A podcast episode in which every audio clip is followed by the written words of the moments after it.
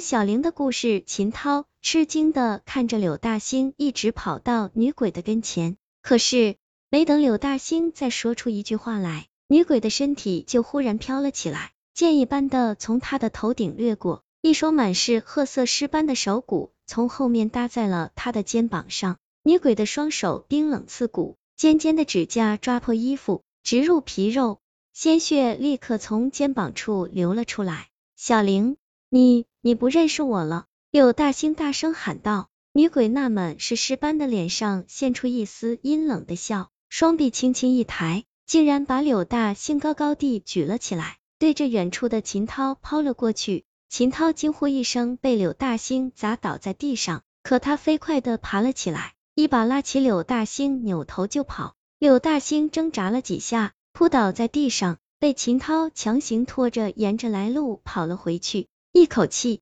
跑到了那间倒塌的老房子前，秦涛才一屁股坐到地上，喘息着看着依然一脸茫然的柳大兴。你你认识这个女鬼？略作休息之后，秦涛才擦了一把额头上的冷汗，问道。柳大兴紧紧的咬着嘴唇，很久之后才点了点头。原来刚才的那个女鬼名字叫童小玲，她生前竟是柳大兴的女朋友，而且。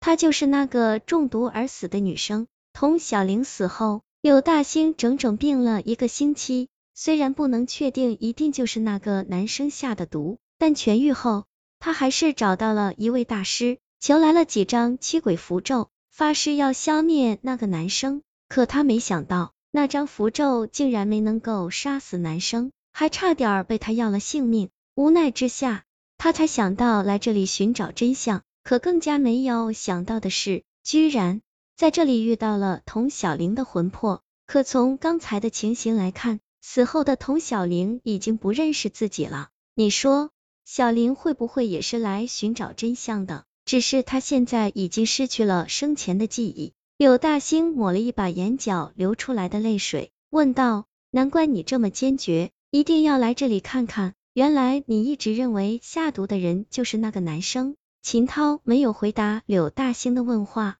而是小声捣鼓了一句，随后对柳大兴说道：“我看我们还是赶快离开吧。童小玲已经不记得你了，一会儿要是被他追上来，我们可就危险了。”柳大兴恋恋不和的回头望了一眼，缓缓的站起来，揉着肩膀上的伤痕，点了点头。就在这时候，忽然土房的后面刮来一阵冷风。那个被烧的面目全非的男生，幽灵一般的从黑暗中跳了出来。柳大星和秦涛惊叫一声，撒腿就逃。可男生的速度实在太快，二人还没跑出几步，就已经被男生从后面抓住了衣服，冰凉的手骨贴在后背上，叫二人浑身都冰冷起来。柳大星慌乱的从口袋里掏出一张驱鬼符咒，转身向男生扔了过去。有了第一次的教训，男生对这种看似轻飘飘的纸片有了本能的恐惧，急忙松开双手，向后跳了出去。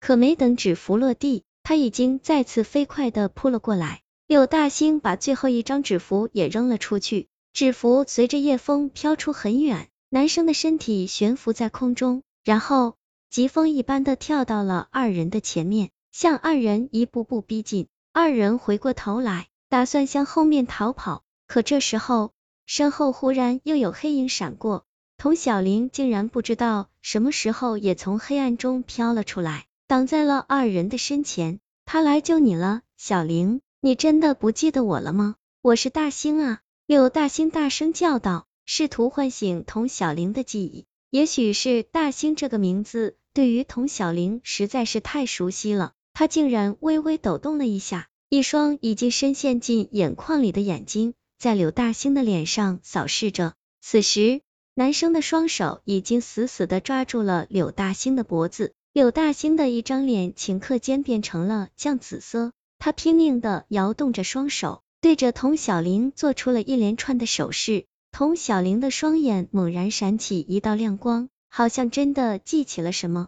紧接着，他忽然嘶叫一声。身体掠过秦涛的头顶，飞快的扑到了男生的面前，一把将他狠狠的推倒在地上。童小玲和男生厮打在一起，二人的力气都很大，转眼间各自身上的皮肉就被撕扯了下来，黑色的液体溅满了地面。柳大星从地上爬起来，顾不得身上的伤痛，飞跑着从不远处捡回了一张纸符，扑上去就贴在了男生的脸上。纸符燃烧起来，男生惨叫着跳起来，转身就消失在了黑暗里。小玲，你没事吧？柳大星跑过去，把童小玲扶起来，看着她身上的伤口，再次流下了泪水。童小玲定定的看着他很久，才好像记起他来。原来他真的是来寻找真相的。那个男生一直以来就是居住在这个村子里的孤魂野鬼。由于他过分凶恶，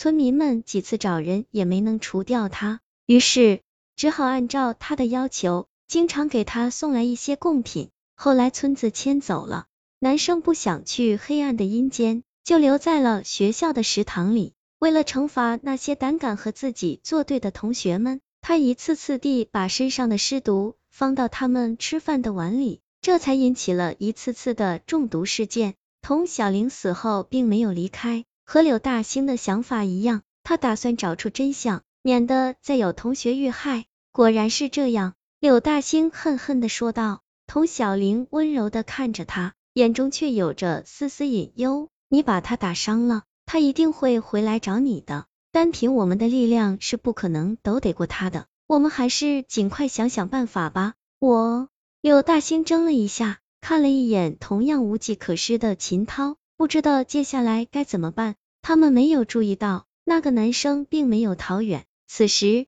他就躲在那间土房的后面，恶狠狠的看着三个人。他脸上的骨头已经被烧黑了，随着牙齿的错动，不时的发出吓人的声响。